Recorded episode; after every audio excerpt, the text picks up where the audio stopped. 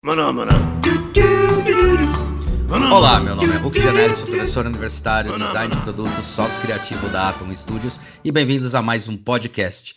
Hoje eu vou falar com uma pessoa bem especial que trabalha muito com essa questão do, do design de serviço, com comunidades também, que é a Carla Link. Ela é mestre em design estratégico pelo Unicinos e publicitária. Desde 2012 desenvolve projetos de inovação social a partir do design estratégico, trabalhando e estudando casos de construção de estratégia, plataformas e desenhos de serviços para melhorar a qualidade de vida dos cidadãos. É professora de graduação e pós-graduação do Instituto Europeu de Design e no MBA de Brand e Inovação nas faculdades Rio Branco. Já desenvolveu projetos em design estratégico para clientes como Fundação Telefônica Vivo, Oi Futura, Nestlé, atuando para consultorias como Livework, Grupo Telos, Maker Brands, Fox 1824, que é uma bela de uma agência, Web Citizen. Atualmente por meio de sua empresa Talking City, consultoria focada em implementação de inovação em governos com apoio de cidadãos e organizações. Carla, brigadão por ter aceito. Agora a gente pode falar oficialmente é a primeira, primeira mulher que está participando desse profissão, graças a Deus. que tá ficando muito cueca, né? É, exatamente. É. Olá, Hulk, muito obrigada, então, por esse convite. Foi quase uma convocação, né? Fazer parte aí, trazer as mulheres para esse podcast, que estava com muitos homens, né? Eu sou muito feliz, né, de contar um pouco dessa trajetória. É, a gente está acostumado a trabalhar com os alunos, né? E contar essa história, contar um pouco mais de detalhes, vai ser bem bacana. Que raios você faz? então, é uma boa pergunta. Eu sempre brinco, eu fui fazer o mestrado em design, né? Eu não sou designer de formação, sou publicitária. Eu acho uhum. que é um interessante, assim, né, para contar depois a trajetória que foi esse processo de transição da publicidade para o design, que parece que é tudo a mesma coisa, mas não, não é, mas né? Não é. mas essa é uma pergunta que eu, no mestrado, eu levei dois anos para entender o que era design, e aí, então, agora já faz aí mais uns sete que eu estou implementando e prototipando o que, que significa isso. Quando eu fiz essa transição, assim, o que me impactou, o que me chamou a atenção para o design foi justamente a possibilidade de trabalhar com inovação e poder desenvolver desenvolver e criar futuros e serviços e desenhos que não são tão óbvios, que não existiam. Eu quero contar um pouco essa história porque acho que vai ajudar a entender o que eu faço hoje. Quando eu estava na publicidade, estagiei desde cedo, então eu trabalhei praticamente 10 anos em agência de publicidade e eu tive o privilégio de ter uma chefe, uma mentora, uma amiga, uma companheira até hoje, inclusive, que é a Lúcia Xavier, que ela tinha uma visão estratégica e uma visão de gestão de pessoas muito legal. Foi a primeira pessoa que me disse, cara, eu acho que isso tem a ver contigo, acho que design tem a ver com você. Fui atrás, eh, comecei a estudar, fiz aquele caminho de todo mundo que que escuta o que é design thinking pela primeira vez, né? Que foi o livro do Tim Brown, né? Que é o Sim, básico. Gera essa pergunta, né? Que legal, isso parece incrível, mas como faz, como aplica, o que que faz com isso? E trabalhar nessa agência que já desenvolvia por campanhas por projeto, né? Eh, de forma colaborativa, unindo, facilitando para que as pessoas pudessem conversar e criar as soluções e campanhas e projetos. E também eu tive a oportunidade de participar de um concurso do Young Lions, hum. que leva profissionais para Cannes, estando em Porto Alegre. Eu fui shortlist na categoria de planejamento, que era a área que eu trabalhava, que era um concurso nacional, diferente dos de criação que existem, os regionais, o de planejamento não existia. E foi algo inédito, e é a primeira vez que alguém de fora do eixo Rio-São Paulo concorria nesse shortlist para ir para Cannes. Porque Legal, já tinha outros gaúchos, obviamente, obrigada, né? Já tinha outros gaúchos que tinham ganho, inclusive o Cannes, né? Mas o Young Lions mas é, esses gaúchos já trabalhavam por aqui. Isso fez com que eu viesse para São Paulo. Eu acabei chamando atenção em essa gaúcha, quem é essa pessoa que está entrando nesse shortlist. Mais uma vez, na importância de sempre participar desses concursos. Eu, eu não ganhei, né? Acabei não indo para Cannes. Ah, mas não precisa. Mas foi uma forma de conhecer vários profissionais, foi muito legal. Que me trouxe para São Paulo e acabou dando uma oportunidade para eu ver que eu não gostava de publicidade. Mesmo vi... dentro linguagens tão parecidas como neuromarketing e neurociência? Mesmo assim. Vim trabalhar em duas agências muito legais, que foi a Thompson, e depois eu consegui trabalhar também na Click, que era, foi a primeira agência digital, né, de, do Brasil, que hoje é Isobar. Foi uma experiência ótima. Eu tinha esse sonho, né, de, da publicidade. Nossa, eu tenho que trabalhar em São Paulo. É o caminho, é o percurso. Mas eu aprendi por que, que os gaúchos exportam tantos publicitários. A gente tem lá um modelo de desenvolvimento de projeto criativo que é, que é muito diferente desse modelo tradicional de agência. A agência prega essa ideia de trabalhar de forma criativa, mas existem várias amarras, existem várias estruturas, hierarquias que dessas grandes agências que acabam fazendo com que você tenha que respeitar mais o caminho do que propor novos caminhos. E eu percebi que o que eu, o que eu mais gostava não era a campanha, era o projeto. Se eu não conseguia fazer o projeto é, de uma forma diferente, olha que eu fiz, eu hackeava muito, eu fui fazer pesquisa na periferia, eu fazia tudo, porque, ah, não tem verba, ah, não, mas a gente dá um jeito, né? Porque esse era, foi o jeito que eu aprendi mesmo a, a fazer uhum. com tinhas. Putz, era o design, vou voltar pro design, já tinha uma vez quase feito o curso de design estratégico na Unicinos, lá no Rio Grande do Sul, voltei a ler os livros, voltei a ler as 10 fases da inovação, todos aqueles primeiros livros da, da literatura, assim, que a gente começa a relacionar com inovação e design. Foi aí que eu conheci o IED, né, que eu fui percorrer esse universo do design e entender quem que ensina, quem que trabalha, quem que desenvolve design hoje no Brasil, o que que é isso, como funciona e comecei a pesquisar no processo de coaching mesmo o que, que isso significava. Fui conhecer o Fabiano lá no IED, né? Conversei com ele, que era o coordenador do curso de design estratégico. Isso. Eu fui falar com a Ellen Kiss, né, na SPM, aqui em São Paulo, que coordenava o curso de design na época. E fui estudar outros cursos de, design, e, e, inclusive a Unicinos, e acabei me inscrevendo no mestrado e voltei para Porto Alegre para fazer o mestrado lá. Falei, eu quero dar aula, eu acho que é isso mesmo, vou fazer o mestrado. Uma decisão de uma semana. Me inscrevi, passei na primeira parte, passei na segunda parte e fui. Na época foi muito chocante para muitas pessoas. Assim, imagina, eu estava numa carreira de sucesso em São Paulo, trabalhando em agências super legais, com clientes super legais, e então quer dizer que eu fracassei em São Paulo. E eu ouvi muito isso. Eu acho que essa é uma primeira dica que eu sempre respondia para as pessoas é depende o que, que você considera sucesso.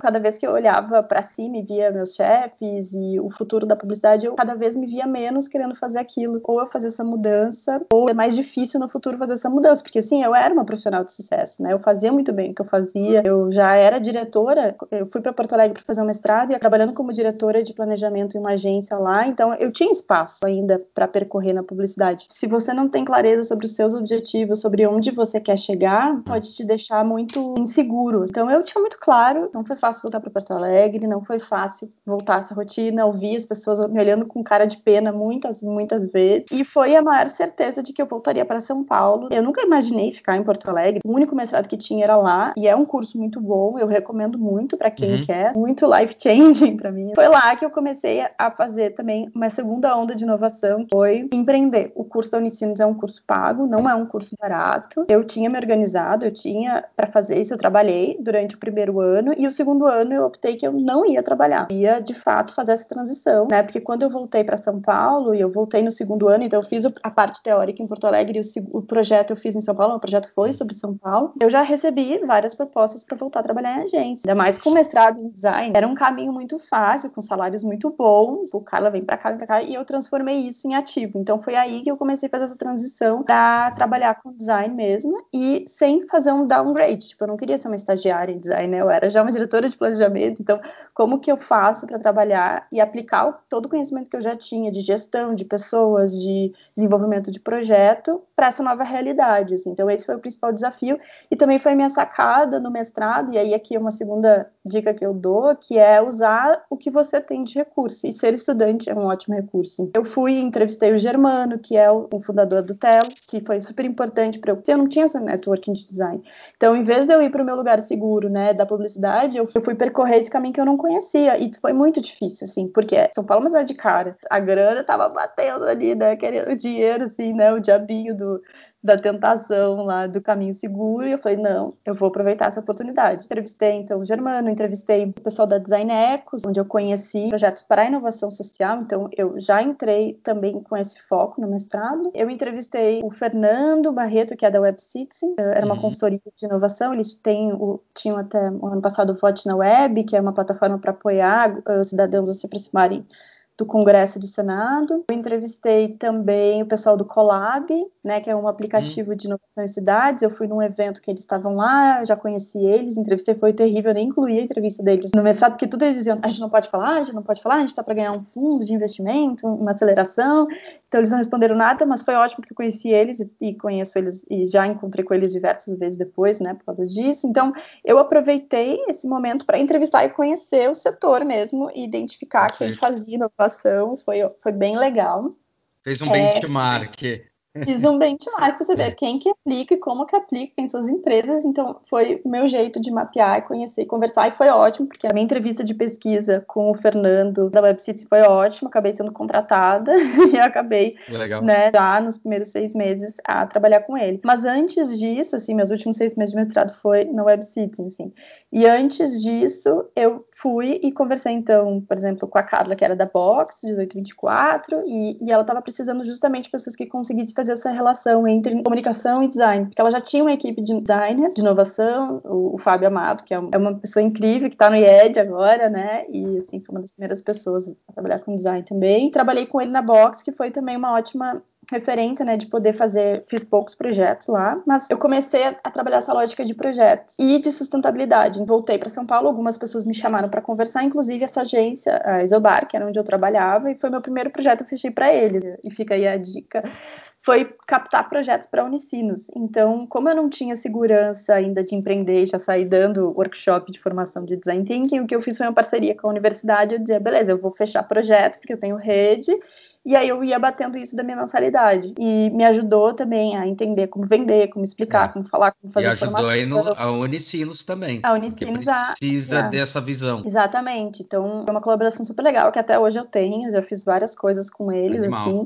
Essa conexão com a universidade, né? Que é uma coisa que também as pessoas não veem. O próprio IED tem isso com o CRIAD, né? Da gente poder utilizar as nossas habilidades com a universidade, que é, de fato, um espaço de muita inovação e de muita possibilidade acredito muito nesses recursos que já existem, né? São estruturas grandes, com pessoas super capacitadas. Também agradeço aí pela equipe da Unicinos ser super parceira e super criativa, e a Karine Freire, principalmente, que foi que é uma outra designer aí que indico para estar no podcast, né?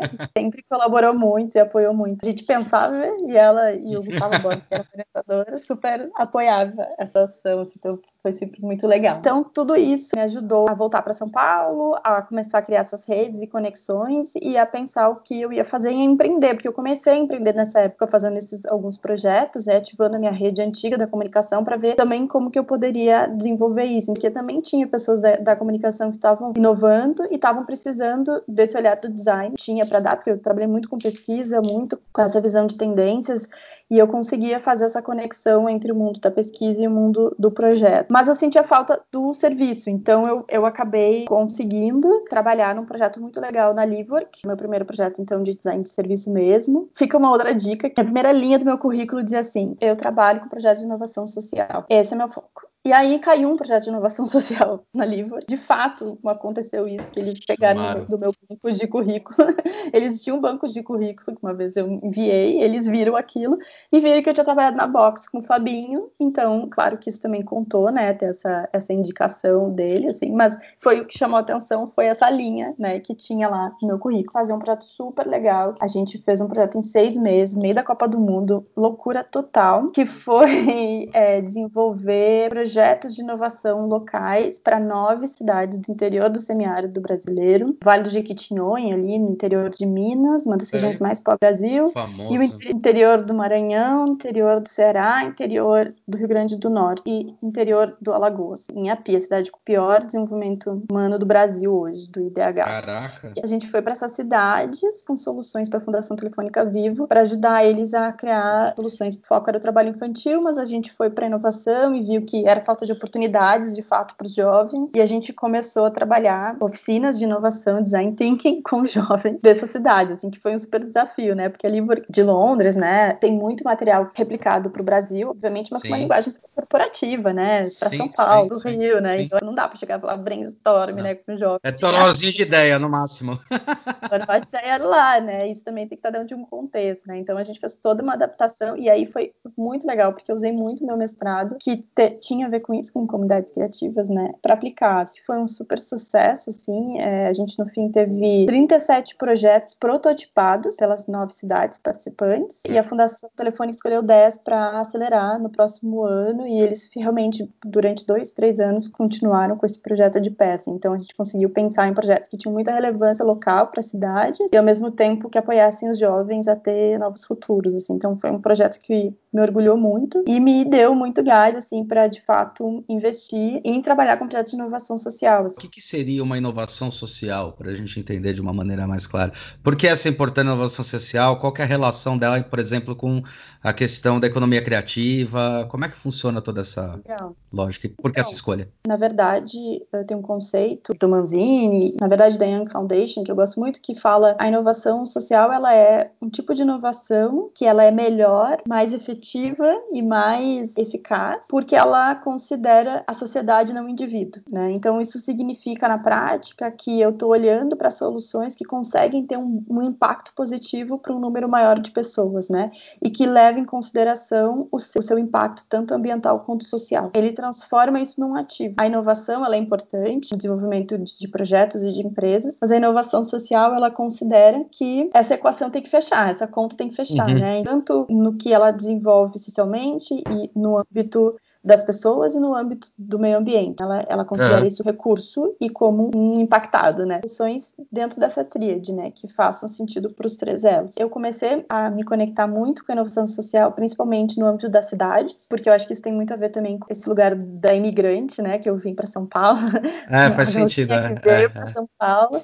E eu comecei a me questionar, assim, sobre essa relação da cidade. Eu cheguei em São Paulo e eu trabalhava numa agência que era duas quadras da minha casa, depois eu, eu mudei de agência, que era lá no Real Parque. Então, quem é de São Paulo sabe que isso significa pegar o trem e atravessar a ponte para o Morumbi, né? Lá para outro lado do Morumbi. Então, é. eu ficava muito impressionada com o metrô e com o trem. Eu ficava pensando, nossa, em Nova York tem o trem expresso que foi criado em 1700, que faria, tipo, Pinheiros Vila Olímpia numa felicidade, assim. Seria muito mais rápido, né? Se fosse feito desse jeito. Quem toma essas decisões? Quem decide isso? Por que você escutou as pessoas que vivem esse serviço? E eu comecei a pesquisar sobre isso, e aí quando eu fui para o mestrado, eu já fui para o nessa essa lógica de hum. inovação para a cidade, estudando a relação das pessoas com a cidade. A minha dissertação de mestrado foi sobre entender como que uma pessoa desperta para o interesse para inovar, o que, que faz ela se sentir parte dessa inovação da cidade e como o design poderia apoiar, projetar isso, né? O que, que como o design poderia acelerar esse processo. Você acha que uma pessoa, por exemplo, em grandes cidades, ela perde um pouco do local de pertencimento? O que a teoria fala, assim, acho que o da Mata tem um, uma pesquisa muito legal sobre isso, sobre a relação das pessoas com a cidade, é que a gente tem essa noção do público e privado. Então, o público é de ninguém e o privado é só meu. Então, a gente vive esse dilema cultural mesmo de que a rua não é nossa. O ideal seria que fosse o contrário, né? Que eu me sentisse pertencente à casa do outro. Então, sim, se eu vejo que tem uma situação de violência, eu tenho que sentir como um agente dessa violência, então eu tenho que de apoiar de alguma forma, e sentir que a rua também é minha, né? Que se é de todo mundo, ela é minha. Isso era uma coisa que muitas pessoas me perguntavam, né? Que eu, acabei estudando a criação de um coletivo, que é o Ocupe Abrace, que hoje eu faço parte, que faz ações aqui na Ah, legal. É isso que eu ia que... perguntar para você, sobre essas intervenções urbanas e os coletivos urbanos. Acompanhei muito e... A Batata Precisa de Você, da Laurinha. Exato. A gente foi anterior à, Laura, a, a Laura, ah, desculpa, a Batata, né? O Ocupe uhum. Abraço 2013, que foi bem na época das manifestações. Foi muito louco. Foi criado por esse contexto positivo que estava acontecendo. As hortas urbanas, que era um movimento muito forte ali na Pompeia. Animal. Tinha um movimento muito forte também de cultural, com grupos culturais querendo discutir essa relação das águas. Até hoje a gente tem o bloco do Água Preta, que é um bloco de carnaval que percorre o percurso do Rio, que é muito legal. E a gente teve uma organização social chamada Cidade Democrática, que fez uma aceleração de ideias para o bairro. E uma das ideias era revitalizar essa praça, era ocupar essa praça, na verdade, né? Cuidar dessa praça. E aí um grupo de pessoas que se conheciam nessas oficinas, e eu incluída, né, que participei desse processo, a gente se reuniu, juntou as pessoas desses, desses três movimentos, das hortas, da cultura e de quem participou desse movimento da, do Cidade Democrática, decidiu fazer um festival e começou a criar ações nessa praça, chamar outros coletivos, então Rios e Ruas, o pessoal das hortas urbanas, tinha é, uma ONG super forte na época que estava fazendo agricultura urbana, células de transformação era o nome. Então a gente começou a chamar vários movimentos que estavam acontecendo para ir para a praça, ou já pulavam lá na praça, e foi muito legal. É, a praça hoje tem três nascentes abertas, tem, ri, tem um rio na praça, né? Isso tudo é um fruto desse movimento coletivo. E é ali perto da Pompeia, né? É uma travessa da, da Pompeia, Boteco São Paulo ali. É um laboratório muito legal, assim, de cidadania, assim, para entender de fato o que faz a cidade. E as pessoas diziam isso, assim, ah, mas vocês não estão fazendo nada contra a lei quando vocês fazem um lago numa praça, cavam um lago numa praça? E não, porque a praça é pública.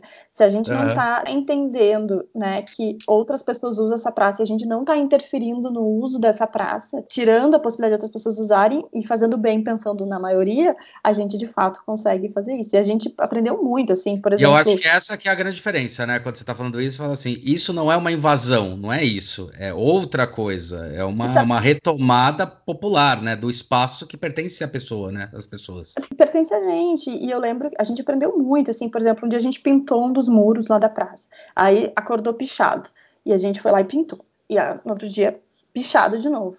E aí a gente discutiu, pensou, não, peraí, essa pessoa que tá pichando, ela também é da praça. Ela frequenta sim, sim. essa praça. Só porque ela sim. frequenta em outro horário, por que, que eu tenho que impor o que eu acho mais bonito esteticamente do que ela? E a gente deixou. E eles e ficou o espaço deles e ficou o nosso espaço e a gente soube conviver, né? Então, isso tem sido um grande aprendizado, assim, como de fato a gente conseguir chegar nessa equação do bem-estar comum, que é muito difícil, porque tem muito, cada pessoa tem uma visão de cidade diferente, né? Então, muito difícil dizer o que, que é melhor, o que, que é pior, né? É um exercício muito interessante de prototipar. E eu acho que é aí que o design entra muito bem, assim, né? Não tem um jeito certo de fazer. É prototipando, experimentando, aprendendo com erro, não tendo medo de errar e entendendo que cada um pode fazer sua parte. Eu sinto que é isso que eu faço hoje, respondendo a tua pergunta inicial, né? Que é, de fato, prototipar caminhos futuros, um foco em implementação mesmo. Nos escritórios de design, né? E design estratégico, design de pesquisa, design de inovação, acaba ficando num lugar mais do planejamento. Porque é difícil implementar inovação, é difícil, né? Um cliente me perguntou semana passada, ah, Carla, mas você tá me dizendo que vai custar X para fazer um projeto em três cidades, mas eu quero fazer em 5 mil cidades, eu quero fazer no Brasil todo. Então significa que vai ser 5 mil vezes X, né? E eu falei, não, não é assim que a conta funciona com inovação, né? é. né? E não adianta é. a gente ir para um lugar, não tem como te dar essa segurança. O que eu posso dizer é, vamos testar com essas três cidades, tendo essas três cidades bem feitas, a gente vai ter uma noção de quanto vai custar. É isso que eu tenho trazido para os clientes, assim, muito esse olhar da gente prototipar futuros. E como que a gente faz isso? De fato, trazendo o cidadão, trazendo as pessoas, trazendo quem vive os problemas para prototipar junto, porque senão uhum. a gente vai fazer coisas de gabinete. É, enviesada pelo olhar que vocês, né? É, e não é assim que funciona. Né? É. E não é assim que funciona, que não vai fazer sentido para as pessoas, né? Eu acho que agora a gente está vendo com o Covid, Paraisópolis, por exemplo, fazendo uma organização super legal dos prefeitos de rua, né? Que eles estão chamando, uhum. são algumas pessoas como voluntárias para ficarem responsáveis por aí 50 casas, 50 pessoas, acho que é 50 pessoas, e, e ficar fazendo esse acompanhamento semanal, diário, de como está a pessoa, tanto em relação à doença, se está tendo sintoma, para ela não, não sair, para proteger, ou para dar acesso a ela a um atendimento médico, quanto até de renda, né, econômico. Se essas pessoas estão com comida, se essas pessoas estão sem dinheiro, como que você faz para as oportunidades se conectarem? Eu fico encantada com soluções como essa, porque acho que é, justamente isso, né? Eles sabem como funciona a dinâmica de Paraisópolis. É o lugar eles... de pertencimento, né? Eles percebem que eles estão no lugar do pertencimento, eles pertencem àquele lugar. Não é igual a Exato. gente em São Paulo, que às vezes não pertence, né? É bizarro Exato. isso. E eles exercitam isso, sabem o que funciona, sabem o que não funciona, então não adianta eles levarem no OBS, se o OBS não vai poder atender entender. Então, eles conseguiram criar um mecanismo paralelo. E aí, para mim, a inteligência da inovação seria justamente a prefeitura olhar para isso, para essa possibilidade de pensar dois caminhos: de incluir isso na sua estratégia. Então, poxa, uhum. como que a gente dá recurso para essas pessoas que já estão bem organizadas? Tipo, pô, então, se eles estão com isso, vamos dar um recurso de uma ambulância nosso, vamos fazer, pensar mesmo em como esquematizar, já pensando uh, que existe essa estrutura. E dois, como eu replico isso para as outras comunidades que. É, então, você sabe que essa replicação é o que eu tenho mais medo. É, hoje em dia, mesmo a gente falando sobre as cidades, as cidades elas têm centralidades hoje, né? Você tem vários centros diferentes, vários espaços diferentes. Tava falando da Pompeia, mas você olha para Pompeia, que é dois minutos da Vila Madalena, a Vila Madalena é outro tipo de mindset. E o meu medo da replicabilidade do governo é quando ele fala, ah, deu certo ali, então vamos fazer a mesma coisa em outro lugar. Às vezes no outro lugar não é a mesma coisa. É entender que a comunidade pode se mover e daí o que eu posso fazer a partir disso. Mas eu acho que tem uma coisa a ver com transferência de inteligência, polinização mesmo, né? Então, talvez tá. lá na Brasilândia eles não tenham visto isso como uma solução, né? Então, com, quem são os líderes comunitários? Gente, será que a gente consegue organizar qual que seria o melhor caminho para vocês a partir disso? Mas tendo pessoas que consigam pensar, né? Eu acho que não é pegar e fazer Ctrl C, Ctrl V. Né? É, não dá. Pegar a lógica, né? A lógica é ter pessoas que conseguem reportar e entender num campo ali de pessoas o que está acontecendo, né? E fazer esse acompanhamento mais de perto. Nesse tipo de sistema, eles entendem como funciona o sistema e daí eles podem dizer quais são as melhores ações que podem ser realizadas, né? Aprender Exato. a ouvir. Mas a gente poder conectar boas oportunidades para eles. Eu falo, olha, então, o que está acontecendo com a Covid é a inovação. Não, que a inovação ela causa esse desconforto, que é o desconforto que a gente está vivendo hoje, porque ela pede para você ter um novo mindset, uma nova mudança, né, de, de raciocínio. A gente está vendo dentro das universidades que a gente está dando aula, é a aceleração na própria comunicação da internet, que às vezes era para estar tá pronta daqui cinco anos. Quando você descreve esse negócio da comunidade, é impressionante como a velocidade deles interferirem, agirem foi muito mais rápida do que a nossa própria velocidade de conseguir. De agir com o nosso vizinho que está aqui do lado. Algumas comunidades estão conseguindo já entender isso e, e agir, a gente ainda está meio que preso na própria cabeça, não é dentro de casa, né? É na própria cabeça, falando, ah, tô sozinho, isolado, e na verdade a gente não tá, né? Sim, tem um livro chamado Economia Dana que reforça essa lógica. Essa eu não conheço. Tenho utilizado nas minhas aulas e, e tenho estudado bastante, que é uma ideia de você olhar as relações econômicas de uma cidade de uma forma diferente, né? Hoje a economia tradicional, ela pensa nessa lógica de mão de obra, então eu né, contrato as pessoas para ser mão de obra, isso gera um recurso para elas, para elas consumirem meu produto, né? E aí eu faço a economia girar através dessa lógica. Quando a gente olha para a economia Dunnett, o que ela propõe, assim como outros modelos de economia circular, é olhar também para os recursos naturais, né? Então olhar para o sol, para o vento, para as como parte dessa equação que tem que ser considerada, porque o governo nessas relações econômicas, né, ele tá como parte que faz uh, uma interferência mínima, né, e só para as relações acontecerem. O que ela diz é olhar então para o governo, para as empresas, como sim ativos, mas também olhar para as casas, então para as famílias essa ideia, né, de que a gente está vivendo muito isso no Covid, né, de que uhum. existe uma gestão da casa que fica invisibilizada, né, ficava muito na mulher e que, enfim, não se colocava nessa conta e que agora a gente vê o peso disso, né. É, a que o Demasi já estava falando lá atrás, é sobre a economia invisível, né. Exato e também das comunidades criativas, né? Entender que uhum. tem coisas que só as comunidades criativas conseguem fazer. Eu olhar para esses quatro elementos, porque também fica invisibilizado, considerando que também existem algumas necessidades básicas que eu preciso desenvolver na minha cidade, ninguém passar fome, realmente ter um desenvolvimento sustentável e olhar os limites que eu tenho dos meus recursos naturais para eu desenvolver isso também, para eu poder conseguir construir um projeto e conseguir desenvolver soluções hoje para uma cidade, pensando nesses recursos que existem existem e pensando no que eu já utilizei desses recursos. Amsterdã está usando um plano da cidade a partir dessa lógica, aplicar isso e começar a desenvolver essa construção de cidade do futuro, que é tem muito uhum. a ver com o que tá vivendo mesmo. É desconfortável, a gente, né, tá tendo que repensar as relações, que relações são essas que eu promovo, que relações são essas que eu construo. É uma economia baseada em serviço e não só em produto. A gente está consumindo muito serviço, mas também a custos de quem, né? Então, os entregadores, a gente pensar um pouco melhor né, essa relação que a gente constrói e desenvolve e as escolhas que eu faço, como elas impactam nessa cidade que eu vivo. Então, existem várias formas de pensar esse local, sabe? Uhum. Ela significa nas minhas escolhas de consumo também e da forma com que eu vejo e me conecto com esse espaço físico que eu tô, né? Então, quando eu escolho uhum. pegar meu carro para ir até a padaria, que escolhas são essas que eu tô fazendo? Eu, olha que eu moro na Pompeia, né? Eu subo ladeira pra caramba. Mas eu adoro fazer as coisas a pé, sabe? Porque é isso, eu me conecto com os vizinhos, eu me conecto, né? Eu adoro andar de bicicleta, mesmo aqui, porque a bicicleta te faz se relacionar com uma cidade diferente, que não é a cidade que você vive. Um outro olhar. Eu como escolha, porque eu acho que é um, é um recurso bom e ele é bem feito em São Paulo, não é o melhor. Eu, claro que eu moro, eu tenho o privilégio de morar no centro, né? Nesse centro expandido, então é mais fácil mesmo do que morar numa periferia né? É claro que tem várias questões, mas já que moro nesse centro expandido, como eu faço para para de fato utilizar esses recursos que existem aqui nesse momento, sabe? As, as, minhas escolhas cotidianas, elas impactam muito e a gente esquece disso. Então, mesmo se eu decidir pegar um transporte público às seis da tarde, eu vou estar tá contribuindo para o caos. Se está chovendo canivete na rua, por que, que eu preciso sair de casa, né? Acho que isso o Covid vai nos ensinar muito bem também, né? O quanto que a gente é, consegue é, fazer é. as coisas online e que se tá, se, tá, se tá uma situação caótica lá fora, eu sei que eu já tenho recursos que eu posso utilizar, que, que, que a, minha, a minha situação cotidiana, né, as minhas escolhas cotidianas conseguem ter um impacto menor sobre esse caos que está rolando lá fora. Como os projetos que eu me envolvo. E eu trabalho muito numa lógica de rede, porque eu acredito isso, né? Então, você falou da batata, né? Eh, quando a gente estava no coletivo, eu aprendi muito sobre isso, que é, eu não preciso ser inédito, que eu preciso saber Sim. fazer boas conexões. Sim, então a gente sim, apoia sim. todos os movimentos. A gente super divulga, super apoia, super acredita no trabalho que é feito lá e de outros coletivos que hoje muitos viraram institutos, né? Justamente porque se viu a importância de sistema sustentável. Essa energia que as pessoas colocam lá, porque é uma energia grande, é bastante tempo você conseguir fazer essas relações acontecerem. Hoje eu faço e... parte de algumas redes também que pensam esse tipo de soluções. Então eu faço parte de uma rede chamada Fab City, que tem muito a ver com, com o movimento Né? Com os Fab Labs, uhum. com as uhum. redes do mundo, que entendeu que pode usar esses espaços para criar soluções rápidas para os problemas da cidade, e a gente está vendo com o Covid isso na prática, o quanto os laboratórios estão se organizando para criar os, as EPIs, né, conseguir uh, produzir,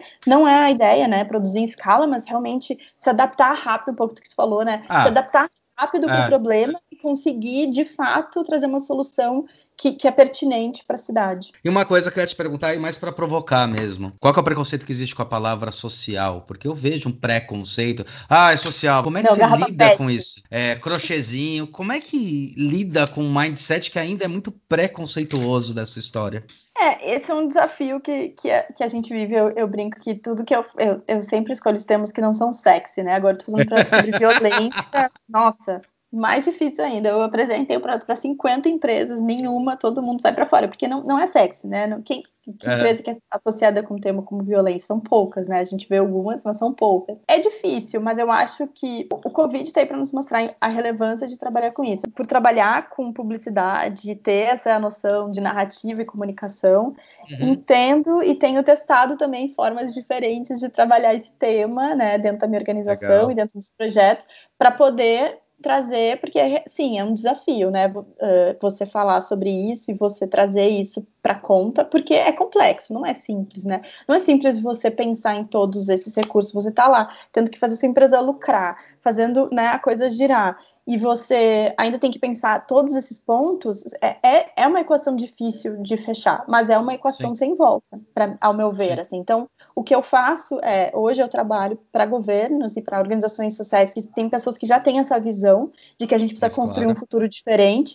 Então, para mim, esse tem sido um caminho, e aí eu procuro também dentro do governo quem são esses hackers, são as pessoas que estão afim de fazer e que hoje não têm metodologia, então eu posso chegar lá e uhum. ajudar eles com ferramenta né, de inovação e de processos de inovação para a gente aplicar o que eles estão pensando. E para as empresas eu acabo sendo um pouco mais provocadora, né? Eu vou, eu sou muito convidada também para dar palestras, eu vou e falo, assim, coloco foto, por exemplo, fui dar uma palestra numa cervejaria e botei a foto do carnaval, assim, a sujeira e foi feita. Eu falei, isso é culpa de vocês, uhum. Sabe? Assim, eu faço isso, tipo... É por aí, mas é isso mesmo. Eu vou numa organização de bens, né, de consumo, de, de enfim, de alimentos, alimentícios e falo, olha, esse lixo na rua aqui é, é culpa sua. Porque se você não projetou pensando nisso, você tá errado, né? É, então, design é circular, é, você não fez certo. É. Você não fez certo. Ah, mas foi a pessoa que botou no lixo da rua. Bom, então você projetou errado, porque você tá projetando uma coisa é, que pode ser jogada na rua.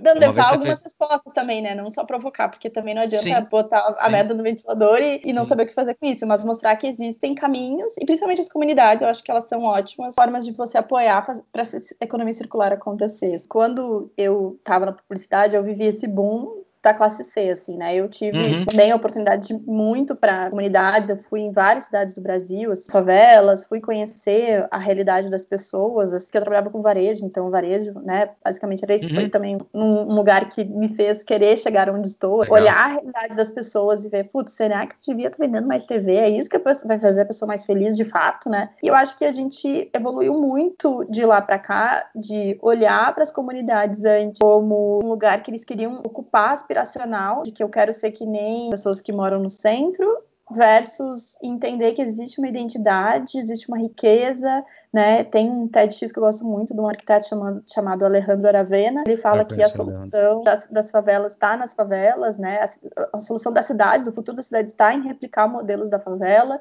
de tanto de construção quanto de lógica, de pensar o localismo. A gente precisa Sim. aprender mais e ouvir mais. Eu sinto que estamos mais abertos nesse mundo da bolha que eu vivo, da economia criativa, da colaboração e da construção. A gente está mais aberto para olhar para isso e ver isso como ativos de uma cidade muito importante, sendo que as empresas estão passando por uma evolução. A própria Coca-Cola tinha uma fala muito, esses dias alguém compartilhou num grupo que era muito infeliz dizendo que queria estar, né, onde tinha água tinha que ter Coca-Cola, se comparando. Uhum. É, eu lembro fato, dessa fala né? Isso é muito triste, assim, ainda eu sinto que eles estão num lugar da sustentabilidade, mas não estão no lugar da regeneração, que é um pouco do que Ah, tá, legal. assim, né? De tipo, como você passa a ser um construtor desses futuros também. Não basta só você cuidar da sua cadeia e entender que a sua cadeia está bem estruturada. O que, que eu estou fazendo para ajudar para que as novas cadeias sejam estruturadas de uma forma melhor? E a gente vê alguns modelos de negócios sociais que de fato estão pautados nisso. O próprio microcrédito, uma marca de mate que faz regeneração das florestas na Argentina. Você começa a pensar não só para o consumo, mas realmente de pensar nesses ecossistemas que estão envolvidos, que também tem um pouco a ver com economia circular. É difícil, não tem uma resposta certa, não é, ah, é por aqui, vamos lá. É o principal aprendizado que as empresas têm que fazer, assim, porque elas são grandes, né? Eu sempre brinco em elas, são grandes titaniques, né? São grandes estruturas. Uhum. É difícil fato, a mobilidade. É difícil. Tô vendo o iceberg, eu não tô conseguindo mudar. Enquanto é. que uma startup, né, quando ela tá vendo o iceberg, ela já mudou de rota 10 vezes e conseguiu fazer uma pirueta, voar, né, duplo twist carpado para fazer é. para passar iceberg. E, e, você tá vendo e você não sabe o que fazer, assim. Então, as empresas precisam estar menos focadas em, em grandes indústrias e grandes estruturas, a, grandes Até porque isso está caindo, né? A gente está vendo na indústria, por exemplo, 4.0, tá vendo com essa coisa do economics e tal, que assim a tendência é você ter cada vez mais indústrias pequenas e menos é, indústrias muito grandes. A, a, Disney ela tem um pouco desse mindset, ela começou a entender o mindset dela, que ela falou assim: não adianta, tem 7 bilhões de pessoas, não são as 7 bilhões que vão consumir meu Mickey, né? Então uhum. eu tenho que começar a, a achar outros ativos e realmente achar outros lugares que são esses grupos que eles foram comprando, porque eles estão entendendo que não existe mais, ah, vou produzir um produto e quanto mais eu vender, é melhor. Tem um limite. Isso eu falo muito para muito empresário. Sim, Falou, cara, legal. Você pode crescer esse ano para o outro dois, duas vezes, para o outro duas, mas talvez você estagne aqui para sempre, cara. Tem um, um, uma capacidade de absorção que é esse limite. Então, você tem que entender isso. Até que momento eu tenho que ir e qual é esse termômetro, né? Eu acho que esse que é o que as empresas têm que começar a perceber, né? Como eu, eu diversifico, né? Pensar global, agir local, né? É bem um, um raciocínio assim, né? É, e é isso que eu gosto muito desse movimento que eu falei do Fab City, porque o Fab City tem um pouco disso, assim, né? De você conseguir favorecer as relações a partir dos Fab Labs, conectar pessoas que não poderiam usar esses recursos e começar a utilizar. Também uma lógica de importar dados né, e não plástico e não lixo, e você desenvolver localmente aquilo que, que faz sentido para a sua comunidade, assim, tem uns cases muito legais, assim, por exemplo, é, em Amsterdã, uh, eles têm um lab muito conectado à moda, pesquisam bactérias, porque as bactérias são ótimos para atingir roupa, né, e para não precisar usar química. Eu fui num evento que eles disseram assim, gente, peguem seus cotonetes, vão no banheiro, vão no seu banheiro, cataloguem as, os, as bactérias que existem na sua casa, na sua rua, para a gente fazer, de fato, um, um catálogo de bactérias. Então, a estratégia surgiu de Amsterdã, mas eu não vou usar bactérias de Amsterdã, né, eu preciso usar a minha bactéria. Uhum. Ou no Chile, que eles começaram a usar a própria lava do vulcão como recurso criar tijolos mais resistentes. A destruição vai ser menor recurso, na próxima vez, é. né? Então, é, entropia, né? A lei da entropia. Exato. Que o James Loverlock fala bastante, né? Então, como que eu faço essa conexão, né? Como que eu olho? Eu acho que o Covid, de novo, toda vez que eu escuto os governantes, né? Os governantes falam assim, ah, porque a economia vai quebrar. Sim, a economia do jeito que a gente estava pensando vai quebrar, sim, mas existe sim. um mundo de novas economias que a gente sim. pode começar a pensar e construir e desenvolver. Eu até estava vendo um negócio, a Boatila e uma mulher que era de economia, ela estava comentando isso. Ela falou assim: talvez seja o momento agora das empresas começarem a olhar para os próprios países e ver como criar os próprios recursos, porque é disso que a gente está falando agora. É repensar a economia, repensar esses recursos. Abertura, legal. Ah, quer abrir? Vai abrir, beleza. Mas aí tem um problema. Se eu abro, boto gente para trabalhar, para que eu vendo? Você não tem, porque você não pode exportar. O ideal era agora retornar para o próprio, próprio investimento no próprio país. O Brasil tá precisando de máscara, tá dando exemplo. Fala para a comunidade local, ou na verdade as indústrias de tecido, fazerem pro Brasil isso. Começaram a fazer máquinas para cá. Quer dizer, existe uma oportunidade de reinventar as economias, uma oportunidade de potencializar as economias, desde que não continue olhando para fora, porque daí realmente a economia do jeito que está não vai ser igual, né? Assim como a cultura e tudo mais.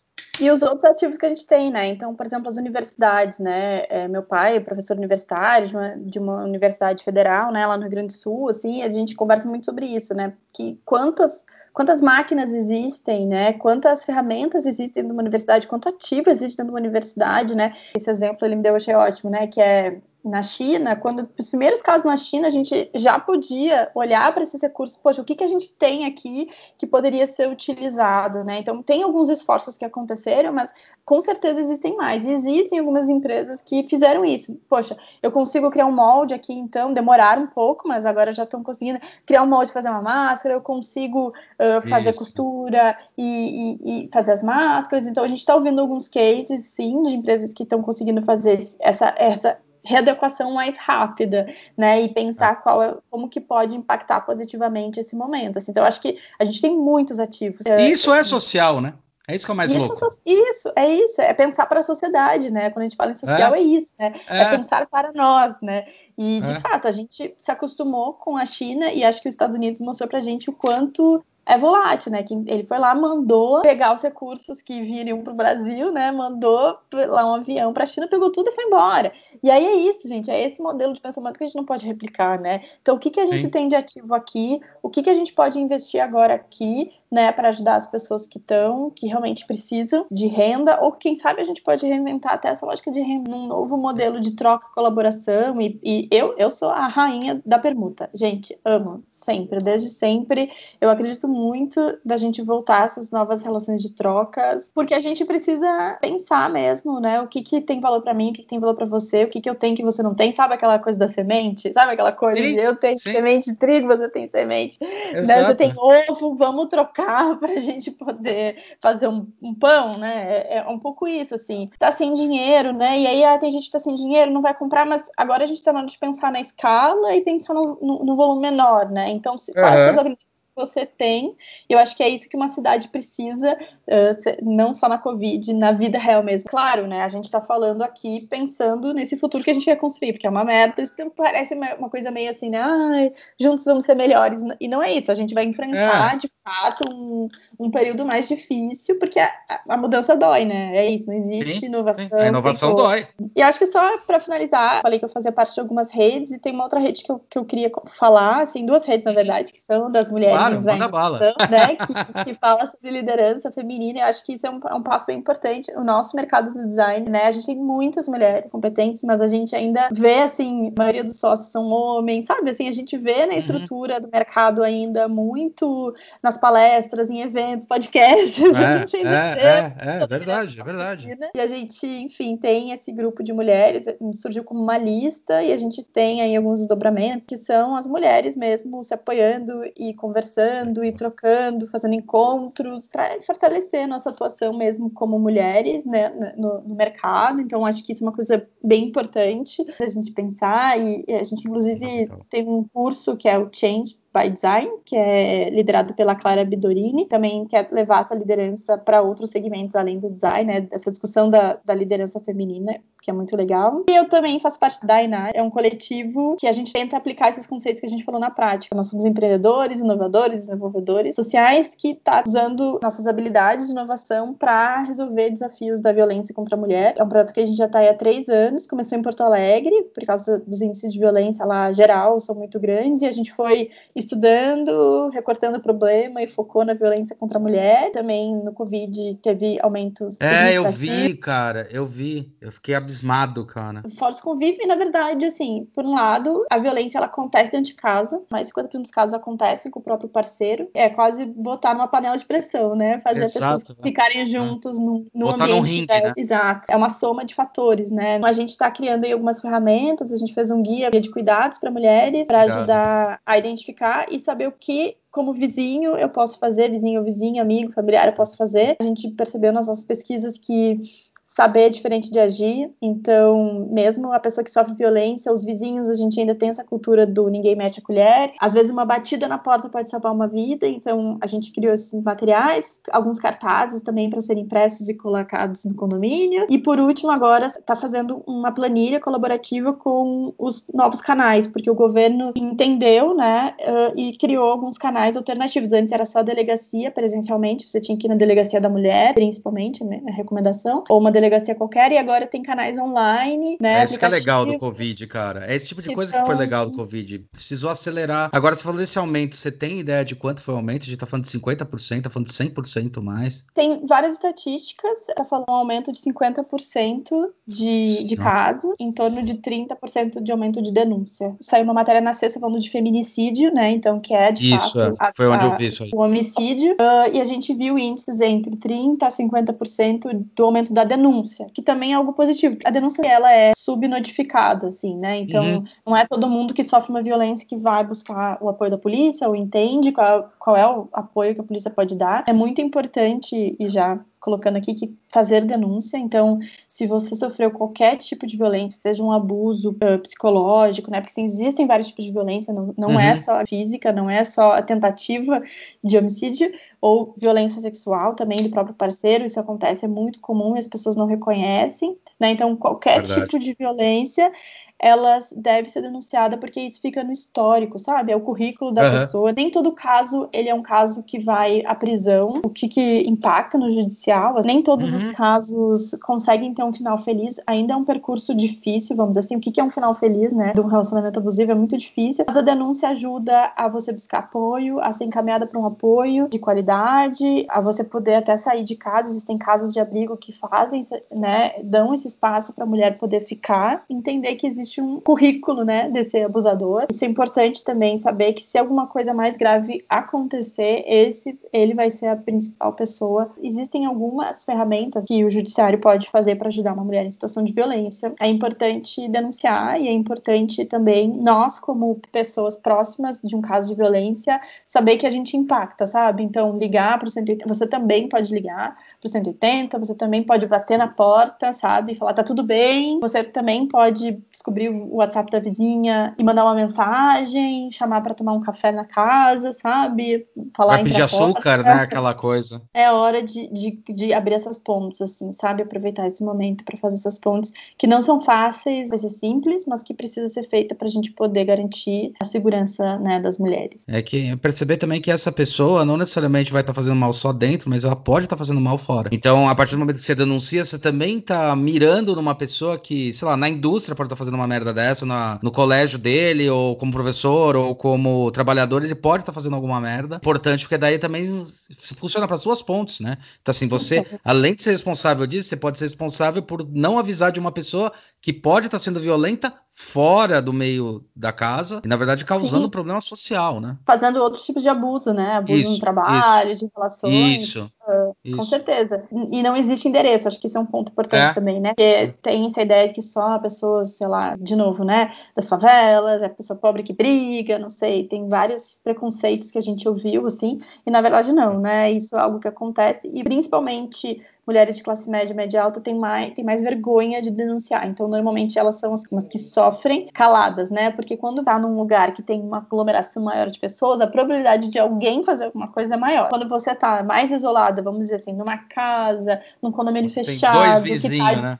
distante, vai ser, vai ser muito menor. Então, Uh, as mulheres, geralmente de classe média, média alta, pedem menos ajuda, falam menos, têm mais vergonha, e existe esse sentimento, né, de que se eu entrei nessa, eu tenho que sair sozinha. Quando a pessoa se dá conta que tá no relacionamento abusivo. Existem muitas camadas que envolvem desde autonomia financeira, né, geralmente um abusador também consegue fazer com que a pessoa Sim. vá se isolando amigos, vai se afastando. Tem... Mina a autoestima, né, que é uma coisa é. que também prejudica Total. pra caramba, né, quando você mina a autoestima, a pessoa, qualquer ação da pessoa, ela vai achar que não tá tem razão, porque a autoestima dela já foi, né?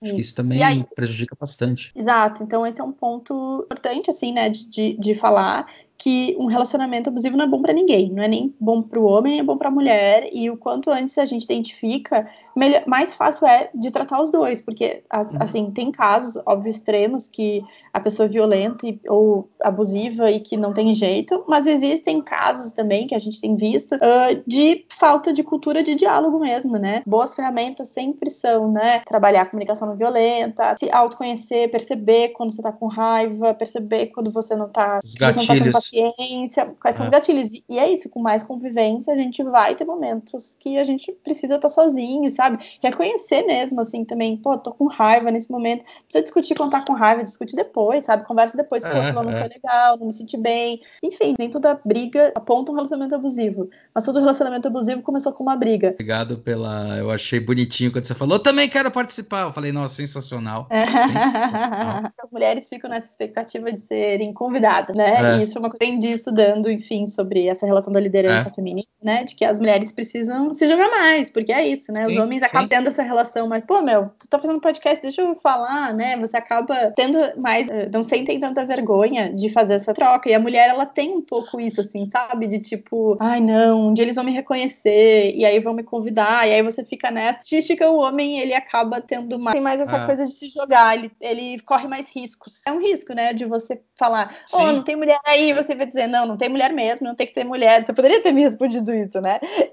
Não, em hipótese alguma. De, de, fato, a gente criar essa noção de que não, né? A gente colabora também, tá tudo certo. Mas legal, Carla, queria agradecer, brigadão, foi divertidíssimo. Sensacional. tá? Obrigado pelo seu tempo. Valeu Adorei mesmo. O Rafa e o Felipe é. também. É legal, exatamente isso, né? Eu nem sabia as histórias. Só agradecer mesmo, né? O, o, espaço. Acho que sempre são muito legais, assim, a gente conversar sobre isso.